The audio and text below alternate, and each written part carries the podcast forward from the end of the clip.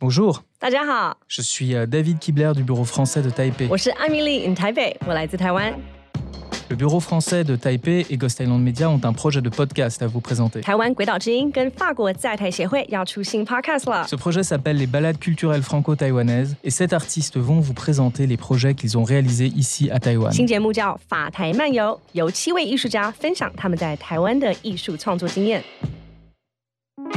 des DJ, des artistes de réalité virtuelle, des metteurs en scène et des réalisateurs de cinéma. Chaque épisode sera présenté en français et en mandarin. Abonnez-vous au podcast des balades culturelles franco-taïwanaises pour en savoir plus. Un épisode sera disponible par mois à partir du 18 mars.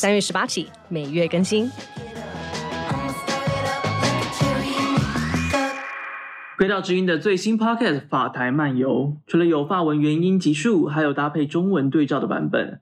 从音乐、电影、剧团到 VR 创作，呈现台法艺术交流的各个面向。每月一集，让法国与台湾的艺术文化以及创作能量在我们的耳中惬意漫游。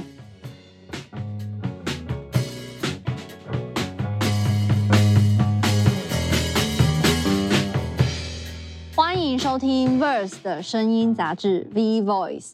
今天将会由我们浅提来跟各位听众分享我们的音乐如何从高雄启程踏上婚礼之途。这集将会由我们自己阅读题目，自问自答。大家好，我们是浅提，我是主唱依林。我是吉他手红茶，我是贝手方博，我是鼓手唐轩，大家好。那来跟大家来分享一下，说前提呢，组团至今，今年是到第七年。那一开始呢，其实是我依林呢有一些手上有一些创作想要分享，然后就找了红茶，当时是我的大学社团学长，然后还有我的一个系上的同学，刚开始学打鼓叫大冠，然后我们三个就组起来了。那一路走到现在呢，也换过不少的成员。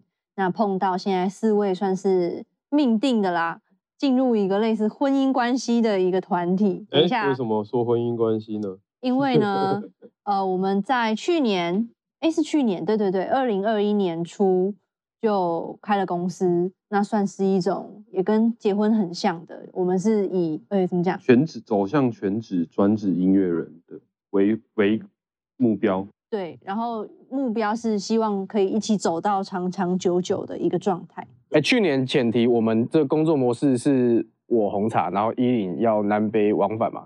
那、请问今年也是这样如此，是为什么要这样子奔波呢？哎，问你啊，我们，就问啊，问你们自己，哎，为什么？为什么我就问啊？哎，为什么？其实好啦，我一个很大的心愿就是希望大家可以回高雄工作啦。哎呦，你这个讲的很大哦，要不要多讲一点？可是因为，哎，其实大家就是为什么外县市的人都要往台北移动，这是有原因的嘛？因为台北的资源就是最多、最方便。那所以相对来说，如果回自己家工作，你其实要承担的事情是要更多的。比嗯方说，假设你待在高雄，然后很多表演要在台北，那是不是交通费啊、车马费啊嗯是一个问题？嗯你嗯的成本就是报出去的价钱，就是一定会比别人多嘛？嗯，对啊，所以就是希望说之后我们可以带着这一股怎么讲能量，可以回乡。我也想了，，我也其实我也我也想了，可以在高雄工作，超棒啊！嗯，那不过因为这是一个嗯算愿景呢？愿景啊，所以也是在努力的达成中。所以接下来的一两年，我猜都还是会是现在这个状态吧。但是我其实觉得哈，在高雄工作太松了，所以 我现在会觉得可能要真的很稳。所以我觉得我没有，我我觉得我现在还是在一个，我要把我的能力跟心境都练到，哎，在高雄工作，就是可以可以维持 maintain 一个水准。我我觉得这件事情其实很关键，就是我觉得其实我真的会觉得跟高雄好像没有很蓬勃的高教有关系，什么叫高教呃，高等教高等教育大学？OK，我觉得那个高雄的城市活力跟跟人的流动性，其实真的会比较封闭一点。哦，你说高雄可能需要多一点大学，可是可是这个问题有点像那个啊鸡生蛋蛋生鸡的感觉。对啊，但是就是哎，一定要从我们开始做嘛。我觉得那个有点像是磨练啊。你从纽约回来的人，还是会比较强度比较高，你就会待在哪里都一样。但是在你从来没有离开过高雄的人，就是会比较松。嗯，当然我是一个崇尚高强度工作的人啊，所以就是比如说我就会觉得去玩出国玩表演都会觉得哎台北很慢呐，台北应该很松。但是像我这种人，我就会觉得我不松，我没有办法有好的产出。各位观众，你在这边听到了一个重大的分歧点，对不对？我们即将为您展示 线上吵架。没有啦，开玩笑，这是讨论过程啊，就是大家愿景不同，但是我们还是有一个愿景，是希望说，如果说把这样的场景搬回去南部，哎，是很值得期待的事情。所以，所以当然，你这样讲说，南方的生活跟文化对我们的影，对我们的音乐有没有带来什么影响？我自己是觉得音乐就是生活，音乐从生活来，所以你说到底有没有影响？其实都有啊。我觉得如果我从小到大都都住在一样的台北的台北，或者是都住更大的城市，我觉得我现在长得其实会很不一样哎。嗯，哎，那那这一题最后一个延伸就是那个大象也算是跟我们算是好朋友嘛。那他们搬回去也有有一阵子，大家觉得他们的音乐上或者什么各方面有没有什么转变？嗯，随便聊一聊，大家觉得？对，我觉得，我觉得他们，他们他们其实 keep keep 的蛮蛮，他们其实有，他们其实有越来越强。不过他们有，他们他们的跟我的呃分享是，他们觉得那个他们在台北念大学是非常非常重要的经验。嗯，因为如果没有在台北真的是常住过，他们觉得回去是没有那个能力可以像方博刚刚讲 maintain 住，对啊，你那个金的实力，嗯。好，这是他们的看法。其实这个我也可以理解。对啊，我也是。就是现在，甚至我就没有在台北住过，只是很常来工作。我回高雄都会觉得跟别人有一点不一样了。哦，说不出来，是视不能这样讲。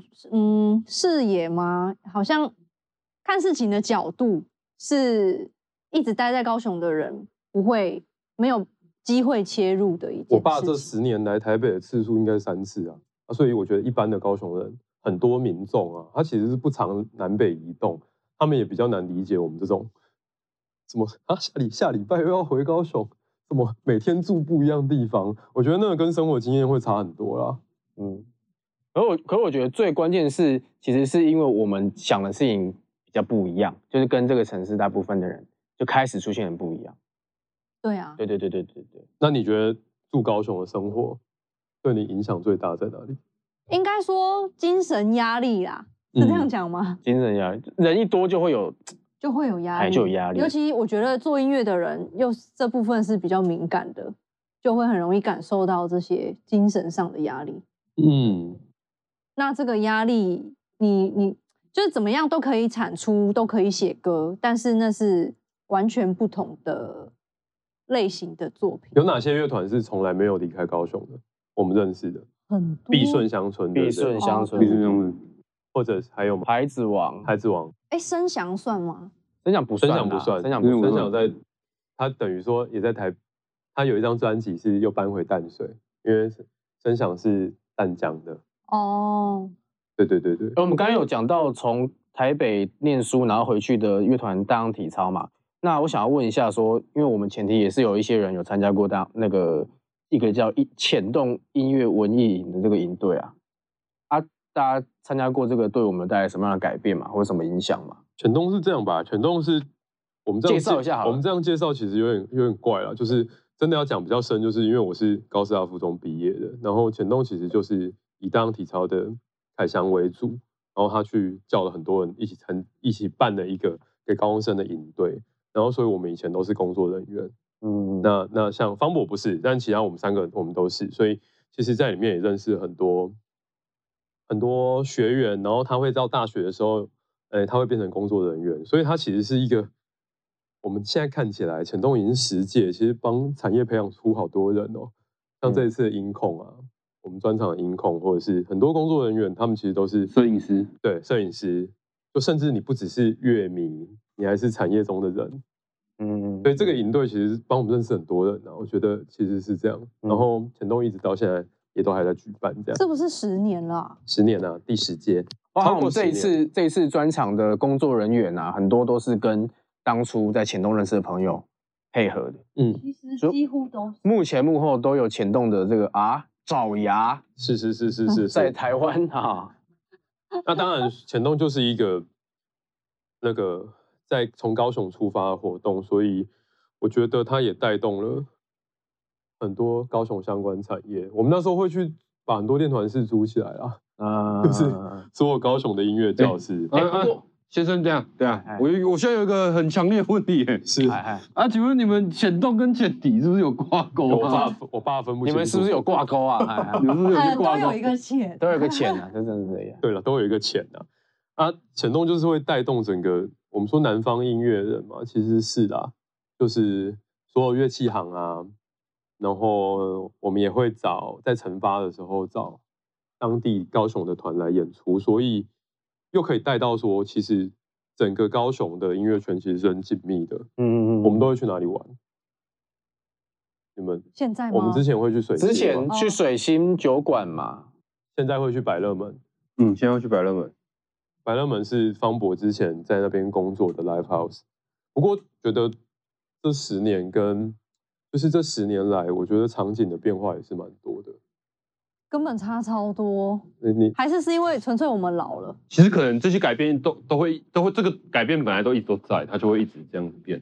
只是我们我们刚好经历了一一一个十第一个我们有有记忆的十年，对。哦，对啊，因为我们刚好在那个浪头过嘛，然后现在这个浪就是我们跟着它一起到下一波了，对对对对，对。所以现在有一点不知道，说不定其实小朋友们、大学生们也正在建立他们自己新的场景。对啊对啊，我现在看前几天有人分享大港开唱二零零七年，你看二零零七年的大港就只有几百人、一千人嘛，然后那个时候大家大家会去演出，其实就是 ATT Join Us，然后到什么时候？到两千零一零年的时候就会变月光剧场，月光剧场应该是走了，就那时候叫冷沃博二，然后月光剧场是一个半透天的的演出场馆你，说半露天的，半透天的话，所以等于算是二点五楼，算是半透天。可以烤肉的那种哎哎，半透天主要是这样，全透天五楼啦。对对哎对对对，然后到后来现在是 Live Warehouse 嘛，那个嗯真的是会差蛮多的哈。嗯，这个这个场景的建立，主要还是我们这种做演出的人跟哎、看表演的人，我们共同形塑了一个这个东西，这个是最重要的。嗯，刚刚讲大港开唱，现在大港开唱已经看起来感觉都一万，对啊，一现在大万多人港还现在大港开没错。是一个都抢不到票啦大的活动，就是。以前你要看大港，啊你就你就三月再买票就 没错没错，来啦，跟大家讲，我们这个高雄人，我们就是很晚才买票，然后现在大港开唱变成一个全国性活动，那个曾经不买票高雄人，就是大家都要哀嚎，为什么现在买不到票？那刚刚那刚刚我们讲到这个转变嘛，哈，我们这张专辑《婚礼之途》这个聊一下新专辑啊，新专辑这个转变，大家有没有分享各自有没有觉得有什么转变？你说从听说有些人说说更活泼明亮啊，哈，我不知道你们是怎么怎么看这样？请问是跟什么时候比啊？嗯，跟以前啊，跟上一张啊，上上张啊，那我先讲，我觉得我们这一次的专辑从概念到歌曲，我们互相讨论的机会其实比较多。嗯，就我们这次可以跟大家介绍一下，就是我们会有一个会议，我们就是在练团室里面，然后我们会需要彼此分享一段自己的故事，然后最后再看有没有同整出一些概念。哦，我自己觉得这是我们跟以前不一样的地方了。嗯嗯，我们之前就是等于是一零一零会有他的一些有一些歌嘛，有些思绪嘛，有他的他想的事情的大方向嘛，是比较零星的、零散的对对对。想法。那、这一次就是我们团员四个人直接先交一个心得报告，开始了。我们要先直接探讨一个主题，我们就四个人各自发表了一些看法，就跟以前比对，其实较不一样。花了蛮多时间在讲话跟讨论的。然后我也觉得这个是我很期待，跟现在回想都会觉得很好玩的一个过程。那你自己有觉得变更活泼吗？你说听起来吗？都可以啊，你写的词啊，嗯，我觉得不是叫活泼、欸，应该说那是什么？更更愿意沟通。所以你以前之前不愿意沟通咯，言下之意。以前的那种沟通是想要等待人家来理解我。OK，那怪手愿意沟通吗？怪手说真的，那个念头没有沟通的念头，就是我单纯的要把这个事情讲出来，这样子。哦，他等于一颗镜头啦，他没有脚本啊。那汤与海的时候有在沟通吗？我觉得也有哎、但是我觉得那个村庄刚好我那那一那几年的状态是也大学毕业没多久，然后乐团也就整个人生还是在一个比较混乱的状态的时候写的。跟大家讲一下，就是这个作品的顺序是一开始发了《怪兽》这个单曲，然后二零一七的时候出了《汤与海》这张 EP，然后二零二零年有出了《不完整村庄》，这是第一张专辑，然后在去年二零二一我们有出第二张专辑《分离之土》，所以可以这么说，你《不完整的村庄》第一张专辑的时候，你最迷惘吗？呃，可以这样说哎、所以上一张是最猜不透又最可以知道你内心在说什么的一张专辑。我觉得是，因为其实说在村庄以前的作品啊，都是比较有主题性的，然后是我要帮其他人讲话的，比如说会写到呃高雄这个城市啊，然后或者是德维喜列处啊，是跟土地有关的事情，所以那跟我自己都比较没有关系。哦，哦，OK，所以那个比较不会触及一些脆弱的地方。但是开始到汤与海之后，又开始呃，我们有换鼓手啊，然后开始出国啊，去很多国海外的城市之后，其实整个人生有一个很剧烈的转变。哦，你的意思是说，你之前累积的那些事情，其实也一个一个逐渐的在改变你，在然后你从之前那些过程中不断的有或是一些甚至体会甚至说那些土地的议题，其实是在保护我，展现我自己。OK，可嗯是，其实创随着创作，就是音乐人要越来要走到最后，你一定得把自己打开，去探索自己人的部分。所以上一张最能够探索你这个人，我可以很简单的这样说了。哦，可以。那你觉得这个转变它是一个必然还是一个偶然？现在观众看不到你的表情，但你的表情真的很欠揍。你不用回答，没关系啊。没有啦，我觉得是必然啊，一定是必好然。那你这个转变在你你写华语歌跟台语歌的那个，因为有些人一直说你台语歌有一些转变，你觉得自己觉得有没有？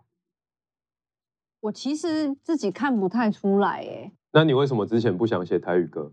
这个偷偷跟观众爆料一下，你在抗拒什么？嗯，就是我不喜欢大家认为我应该要做什么，我就要做，这样子哦啊，就有这种。你会不会觉得你这样太倔强了？可是这也是我啊，哦，就是大家，就是这就是我的一部分，甚至我所有歌里面都有这样子的性格。哦，等于说大家敲碗说，哎，办办什么场什么场，哎，你就不办这样子，这是这个概念吗？哎，有时候现在年纪大了，就会评估一下状况。哦，所以就是大家那个接受那个状态，产生叛逆叛逆的你啊。对，那如果应该说我我把我跟自己，我这个这个倔强的我，在跟另外一个不倔强的我对话的过程给大家看。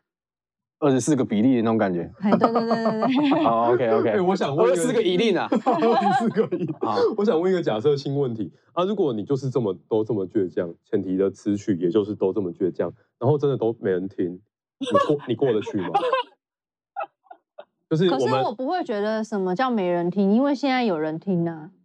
就比如说，好，我们我们去年那个我们不完整的村庄卖了台北场一千人卖完嘛，那如果就是都是一百人，哦，突然直接消退，哎、也不是消退就是哎、好，那如果是消退呢，可以接受？我觉得我这个人就是这样，我一定要试过了，然后拿石头砸自己的脚了，我才会觉得 OK，我有，就是我可以让他过去，所以其实你不会，你你是一个比较不会后悔的人，对不对？我几乎不后悔。所以就是如果如果那个时候状况已经没有办法让你回到，因为机会只有一次，可是你自己不要那个机会我不后悔，哦。那你真的是我是那种不见一个人，我是不见 棺材不掉泪的人。了解对，啊。那可是因为这件事情又不能考虑到说，呃，有因为这个又不是我一个人的作品，所以有时候还是需要跟团员沟通。如果大家都觉得说你这个词什么怎样真的不行，那我觉得也很多时候需要哦退让跟沟通。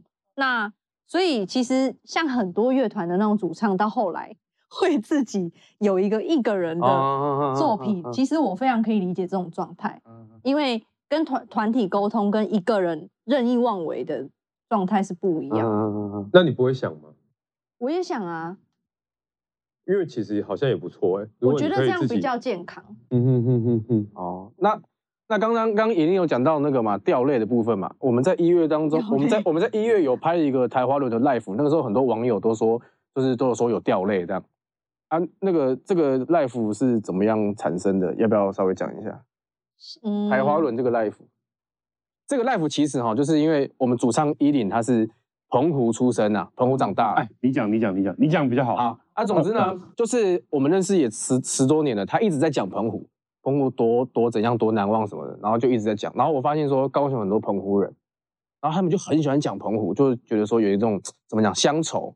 然后我们我们这个老朋友这个导演 MV 导演这个燕勋，他也是澎湖出生，就是拍拍摄这支台湾论没错的导演的导演燕勋，对他也是澎湖出生。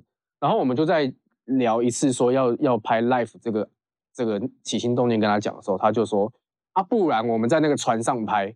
然后他因为他最近喜欢想一些那种很很屌的事情、很大的事情、很酷的事情。就是可能可能下一次就是会在直接在嘉明湖做 live session 的。哦啊，我们直接直升机降落。对对对对对，其实补充说明一下，燕勋这个人，他也是在近一两年就几乎是回到澎湖去定居了。是是是，就是对我们来讲，那个在一个人的人生状态里面是很很剧烈的是抉择。其实主要是这样，他当初提说在船上拍的时候，我个人听的是觉得说还好吧，有有有一定要嘛？这样，于是就那个 Google 了一下，维基了一下，发现说他跟我们这个差不多是同年纪，三十岁了，然后他即将在明年要退役，要退休了。然后我想说，哎，那我们这张婚礼之图也是在讲这个三十岁的心境，刚好啦，跟他结一个缘呐、依林有坐船回澎湖过吗？其实没有，因为我们家是住在七美，然后有哦机场，都是直接搭像大家飞去兰屿的那种。航空啊，对对对，就是很小的飞机。哦你知道我阿妈以前啊，从七美坐飞机来啊，她的那些鱼啊都不用冰，哦，因为小飞机啊下面会有超强的干冰，嗯直接放在座位下面哦就可以了呃，啊是可以这样带的哦鱼可以啊，又不是出国。哦，所以我觉得分享一下当天那个 live，就是因为当天有在不一样的境位拍摄，所以我最后看到成品的时候，其实很惊讶，因为我们刚上传的时候其实是早上，然后我们第三首歌的时候刚好是夕阳，第四首歌又日落了，所以蛮推荐听众朋友可以去看我们这个台华轮的 live。没错，那那其实刚刚红茶有讲到掉泪啦，其实是里面有一首歌叫《点点几雷亚》，是这一次新专辑的台语歌。是对，我觉得这首歌应该也可以勾起很多呃辛苦的人。你介绍一下这在写什么好了？这首歌其实是在写给照顾者的，因为所谓照顾者，就是比方说你的家里有人生病啊，你需要照顾，或是有猫猫狗狗生病的时候需要照顾的这种角色，我觉得都是很辛苦，因为他们的心声，其实这种人啊，会有一种困境，就是你不能抱怨。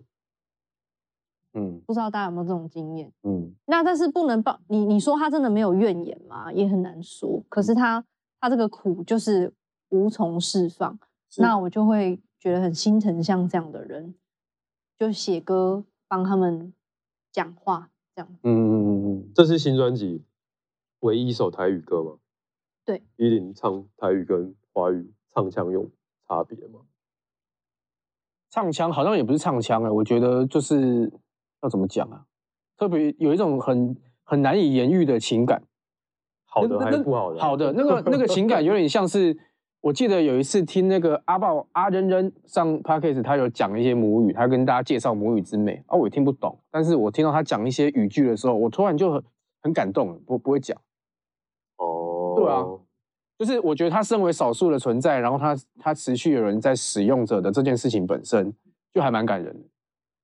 嗯，对对对对对，我可以同意，就是语言你不一定会这么流利的使用，或者是大家越来越少使用。嗯，我我觉得是我觉得是这样子的，就是所谓母语，母语这个东西，就是它它其实一定它在某些文化跟我们的儿时记忆上面，就是会有一定的传承嘛，就是嗯所谓的耳濡目染，就是我们从小听，然后从小接触。假设我假设我是我是台语的家庭长大的，然后我就会听很多台语的剧、台语的歌。你跟爸妈是讲什么语言呢、爸妈是爸妈彼此沟通是讲台语，跟我啊跟我讲话是讲华语。哦，我们家其实也是这样的。嗯嗯嗯，对，就是现在都是这样。我觉得，我觉得母语这种东西，就是因为我们这可能不一定是不一定是，可我觉得可能基因也会有一点点。我觉得有然后嗯主要是就是儿时的成长经经经历，然后接受到的这些文化、这些价值观，全部混在一起之后，即便我们之后比较常讲的是华语，但是哎，一回到这个台语的领域之后，那些可能内建在我们体内的城市，全部都会被激，都全部都会被打开，这样。哦，其实甚至说，不是有一个研究吗？就是说人类的这个基因跟血统啊，其实现在已经没有所谓的什么纯正的了，就大家全世界都是地球，大家都是地球人啦，就是这样子。所以我觉得，比方说，甚至我们如果去国外很多国家，然后听到他们当地的，比如说原住民或是少数民族讲的话，我觉得那个会勾起的情绪是很类似的。对对对，哎、我觉得刚刚那一 part 方博讲的很好，啊，我这边就要再请教你，那个你这么会这个整理分析这些，那你对于这次那个曲序的安排，是不是你啊也有贡献一点？对，就是这次专辑呢，我跟我跟小就是小硕老师就是一起担任这个制作这个岗位哎。小树老师是小树老师是萧萧贺硕，贺硕，小肖贺硕，小硕老师。哎，他的成名曲应该算是那个吼，哪一首？撒还有浪嘿哟，撒浪嘿哟的理由哎呦，好看，没错，他这次就是担任我们的制作人。对。然后小硕老师这次对于我们就是衣领的唱歌的整个唱歌的那个情绪跟跟咬字，还有就是我们我们所所说的那个配唱制作，嗯嗯嗯，就是小苏老师在这方面就是就是给了非我们非常大的信心跟很好的配唱 quality。嗯，啊，曲序呢？曲序安排？哦，你刚对你刚是问曲序，对我其实是问曲序还是看增效哎、我就我就我就刚好就先提到小说啊，顺便讲了一下这个配唱。啊，不然你分享一下曲序，然后我们顺便再一人分享一首，我们各自介绍一首歌好了。好，那个《婚礼之土》的，这张专辑可以听到第一首第一首歌呢，它其实不是一首正歌，它是一首短短的 intro，像 intro，嗯，然后取名叫做《下南州》。那我们这场这个婚礼之土是婚礼之土，哎是我们前往恒春去参加一场婚礼的整个旅程的心境。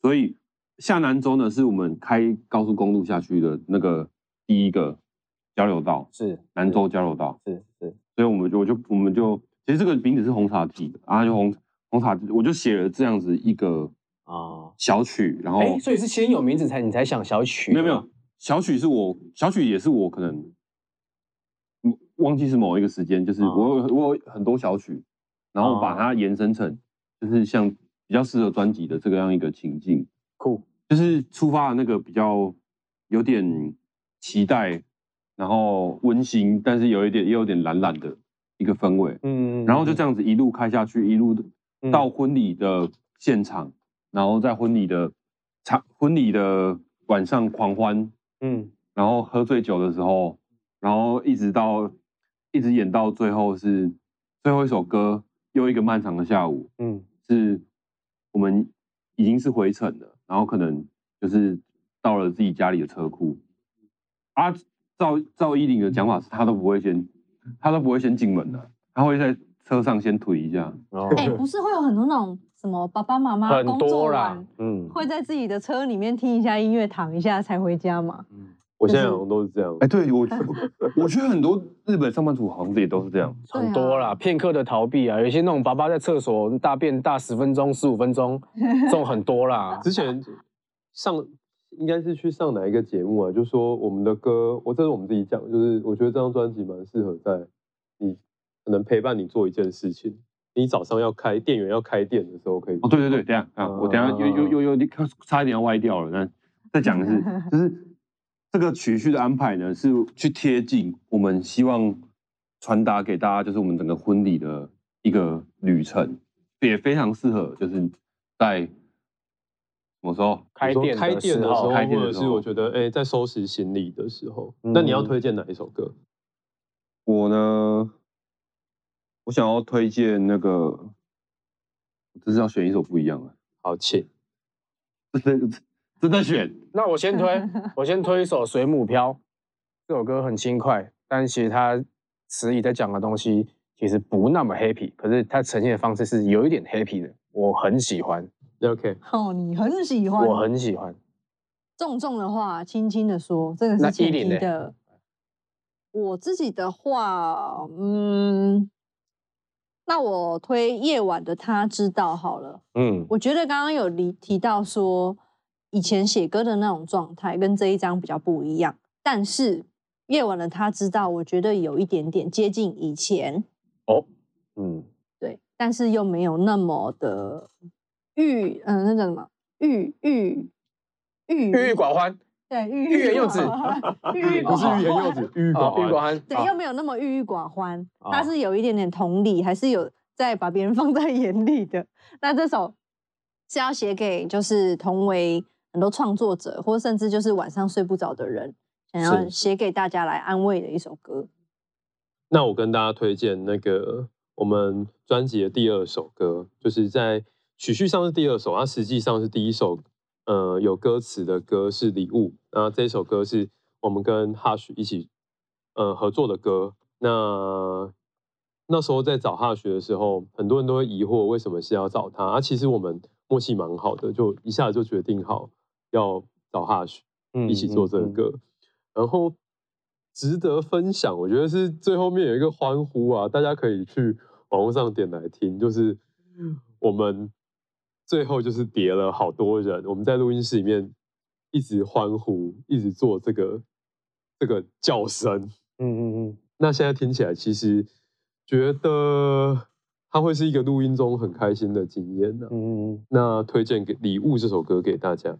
那我要推荐那个《刺激二零二一》这首歌，嗯《刺激二零二一》这首歌原本原本一一零写出来的时候，想要做比较轻松，然后那时候是说要做巴塞诺瓦的版本，但是我就是想要就是有点打破这个原本的样子，就把《刺激二零二一》变成现在这个是我有史以来前提最速度最快的一首歌。嗯那最后最后问大家，你们觉得专辑会消失吗？就是大家以后都只出单曲吗？会这样吗？我觉得这件事情坦白说跟商业模式会有关系，因为比如说呃，台湾这几年有那个台湾流行音乐一百年的展，那以前的载体就是你一次就只能一面黑胶，这只能听一首歌嘛，所以才会有 single 这个词，就 A 面 B 面，所以像以前的年代，A 面跟 B 面第一首歌都还蛮重要的。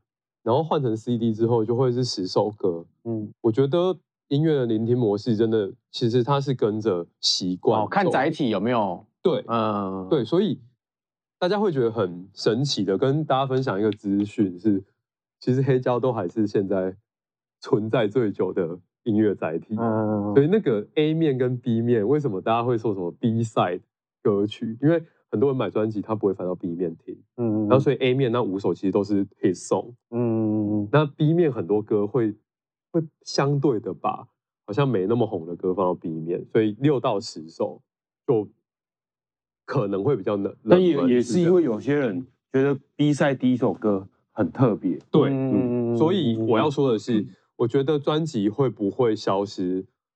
我觉得不一定会消失，至少在这十年。嗯，但是单曲的重要性，然后曲序的重要性真的会降低，除非像我们这么 old school，、甚至还会在实体专辑附回函的，我们这种乐团，它会有一些怀旧的乐趣，但是我也不敢保证说，你说二零三零年专辑就一直会存在着、欸，嗯嗯嗯，但是我觉得它就算消失，有一天也还会再回来。哦，都会有复古跟什么是啦是啦啦是啦是啦，对，或者是像商品实体 CD 这个东西，我觉得会朝向更精致的路线，就是你真的是很喜欢，你把它当成商品，嗯你才会去购买一张专辑。那以前专辑都三百多块吧，那现在的人可能买专辑就是喜欢很华丽的包装，嗯我觉得那也都没有关系。就像书店，我觉得以后其实是会消失的。嗯哎、那你们现在都还会买专辑吗？会，现在会买，就会买专。辑买最大量的年纪是什么年纪？我跟你讲，我就是大学我我其实是一个有一千张专辑的人，那个主要都是我十八到二十一岁买的啊。其实现在我还是会听串流比较多哎、我坦白说，因为我通常会去支持，然后现在甚至不用像以前，我要把 CD 灌到电脑里面。我我我坦白说，虽然我很常在买 CD，可是我现在要听还是听串流。哎、我也说坦白的，我很少在买 CD。嗯买 CD 对我来讲是一种仪式，嗯但它就不一定要存在。嗯嗯，我我如果是买 CD 的话，就是我真的会，我真的就是只有这种我真的非常认可你，我才会买，我也是，就是嗯代表说你真的很棒，你真的很厉害，我才会买。嗯嗯，这个之前我们不是有参加过一个访谈，有有那个主持人又录了那个维尼送我们一段话，说三十岁的自己就是要让二十岁的自己觉得现在有够秋嘛。那你们觉得，如果二十岁的你们现在看到你们现在这个样子，会怎么觉得呢？我我先说，嗯 我我我我一直很小就想要当全职的音乐工作者，真的是很小，可能十六七岁，嗯所以我现在算是蛮对得起我以前的自己，我也觉得我的努力很值得，嗯，简单来讲，有算秋吗？很秋啊，秋而且比以前想象的可能再好个两三倍。哦，好爽啊。哎、我我其实也是差不多的状况，因为嗯嗯我我立志就是只想要就是用用音乐来赚钱的年纪大约是二十岁，就十九二十岁，哎，那是大就大二的时候是几几岁？大二二十岁，二十岁，就是二十岁的时候。然后我如果现在来看到我现在自己，除了我就是有在做做，就是自己已经是接近理想的工作之外呢，就是也比二十岁的自己再瘦了一些，所以我算是满意哎，那你的啊说瘦还是瘦了一些。哎、瘦先先瘦吗？你说体重的部分，体重对比二十 岁，没想到啊，完全没想到是讲这个二十岁的时候再瘦了一点，哦我觉得酷酷酷很棒。OK，好我，以大学的时候真的身材比较没有在维持，你有没有觉得我们这一两一两张专辑开始要拍照拍比较多，对对对，然后开始然后要弹琴要缩小腹，你要穿上比较相对不合身的裤子。我虽然没有，我虽然真的没有刻意在减肥，但是就是最就是就近年来可能有有比较注意身体健康，然后就有去嗯运动，当然也没有刻意在减肥啊。所以你觉得你三十岁，你快要到三十岁，哎、我觉得运动量需要再往上拉、哎，就是我这样子这样子感觉下来，嗯，蛮重要的哦，对新陈代谢的部分。对啊对啊那，依琳觉得怎么样？你二十岁这样看，你觉得？嗯，先说满意不满意？满意啊，因为我觉得我也是很小，我觉得我这辈子就是要当一个艺人。哦，你们真的都没有没有，但是我先说，这里压力很大啊。哎，没关系，你讲，你讲，你讲我觉。得我我这一生不管做什么事情，就是脱离不了译文这件事，只是很明确的是哪一种职业嗯，比较没有办法想象。嗯我甚至是到这一两年才有怎么说，才有一点点现实感。但是说圆梦嘛？好像也比较没有，我比较没有这种感觉。反正你就是注定，你觉得就是要做这个事情。对对对，所以就算我现在不做乐团主唱，我一定也还是会在这个周围哦绕来绕去。嗯，嗯对。那我我自己是没有想过啦，因为我之前之前是打球的，我之前是体育班的，说实话没有没有想过现在在做这个工作，真啊真正是没有想过，啊就会觉得说，碰到我就把它做好。对哦可是我因为我没有像哦你比较像那种老老长辈在对对对做事碰到就把它做好。哦，对啊，但是有啦，大学的时候可能想说，哎，我知道，我知道，那个随遇嗯随遇而随遇而随遇而以以前大学看灭火器，就是他在演大港，就很多人嘛，就是希望说能够像他这样子，就已经很棒了，很厉害了这样。他、现在好像哎、好像有一点有一点多人，有一点多有一点什么意思？就是跟当初我看灭火器的时候的观众差不多了。你是说观众现在观众数开始在听台湾独立乐团？就是我跟你讲啊，，你说谢谢会有人欢呼啦，啊，接下来是我们新歌，哎、会有人会有人理你啊，这种这种感觉就觉得哎、很好哎、嗯，因为之前在当乐迷的时候，就觉得说，哦，不晓得那是什么感觉啊，我现在知道了，啊，我现在告诉你们各位，很爽啊啊，没有，全职做音乐很爽，就是就很很开心啊，就是就是你自己付出的努力，别人也跟你有一个共同的感受，你们有个共同的的回忆，也是感觉很棒。一定是爽啊，至少你要说不用对，一定是爽啊！你要说辛不辛苦也是辛苦，但是不会没有比较不会抱怨啊。好，那给这个年轻朋友简单的一两句，呃，建言有没有？就是想要玩音乐的年轻朋友有没有？我们讲一点真的有配薄的好不好？就是不要不要不要讲那种那种高大上的，不要讲那种来的，来，来，那房博先，我讲配薄的，哎，我建议大家就是多多去参加专业课程。哦，你这个很就是现在很实在，嗯现在现在有线上课程跟很多线上课程可以选择，然后也有很多是那种讲座式的，就它并不是，就是其实音乐专门课的科系在台湾的数量其实还没有到那么多，但是有非常多的讲座，就是或是短期课程，一个礼拜的那种短期课程，跟线上课程我帮你这个帮你下一段标，投资自己就是最好的投资。啊，对，投资自己就是最好的投资。啊像我当初就是就是非常疯狂的来这参加各各式的，就是专业课程，有编曲的，然后也有嗯录音的，也有音控的，然后我觉得这都是养成我现在的一些很重要的一些能能量跟背景知识，就是你必须要有，你必须要壮先壮大自己，就是嗯去先先去参加专业课程。非常好的分享。那有一个部分是，我觉得大家要把期待拉长一点。那如果是二十岁的朋友，或者是在年纪更小一点，是我们现在三十岁嘛？我觉得从二十岁到三三十岁的生活是过超快的哦。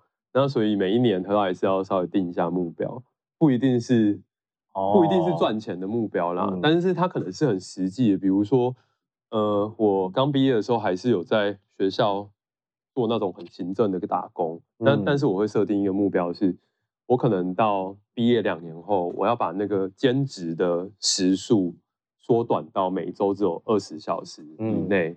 那每一年会有什么样的目标，或者是今年我想要以鼓手身份参与一张作品，嗯。那我觉得这个目标其实要先定出来。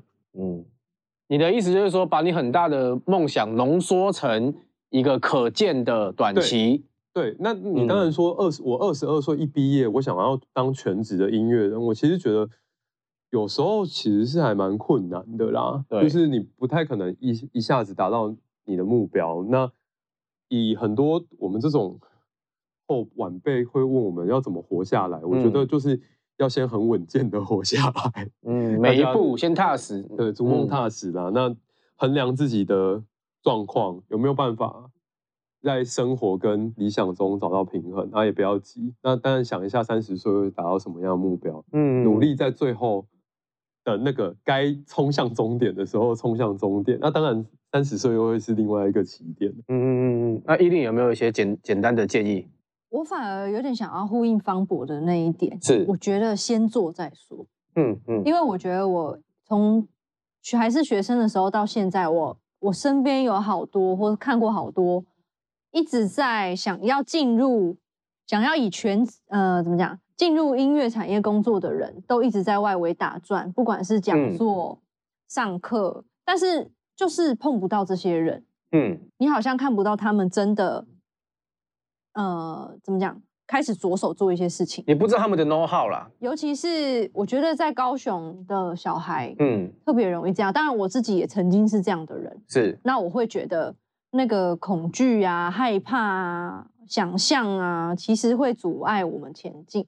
嗯，所以先做再说。哦，就是说你有一个 idea，你有一个创作，你先试着做做看，你先不要怕，哎这样子，我在回应，嗯我当时也是也是先做了，就是我当时就是就是没有没有做其他的工作，只做音乐相关的工作，从一个月只有赚八千块开始，嗯就是只用这个嗯工作。但那个时候，那那时候好在也是有住家里啊，嗯嗯而且我嗯，我觉得三十岁以前冲动是很宝贵的嗯一、嗯嗯，一件事。是。对在这边勉励各位年轻朋友，你你如果不是来自于北部比较有充足资源的地方的话，你还是可以用你的方式先做了再说，对不对？好，那这个节目最后尾声，这个想请问大家，对于未来在音乐上或是人生上有没有怎么样的期许？来，共勉之啊。所以那个你看，哎、我觉得，哎、大家知道强哥听众听众会知道这是什么梗吗？就是我就很喜欢八十八个八然后阿强都会跟大家说共勉之。我觉得那个一路上啦，不管怎么样，都一起陪伴着大家，无论是音乐或者是你在演出现场，也许来跟我们打招呼之类的，都还是很、嗯很愿意跟大家分享很多东西。哎，拍谁？我想要再补充刚刚那个，我就想到阿强讲过说，玩乐团啊，不要想太多，因为你当你一想太多，你就不会做了。那我觉得这个期许就是我很珍惜现在的这个状态，那只觉得大家身体健康，可以持持续做这件事情到退休，已经是死而无憾的嗯嗯嗯一个、一个期待。嗯，非常正向的这个结尾。那我们今天非常感谢各位的收听，我们是来自 前提，嘿以为我要直接讲对不对？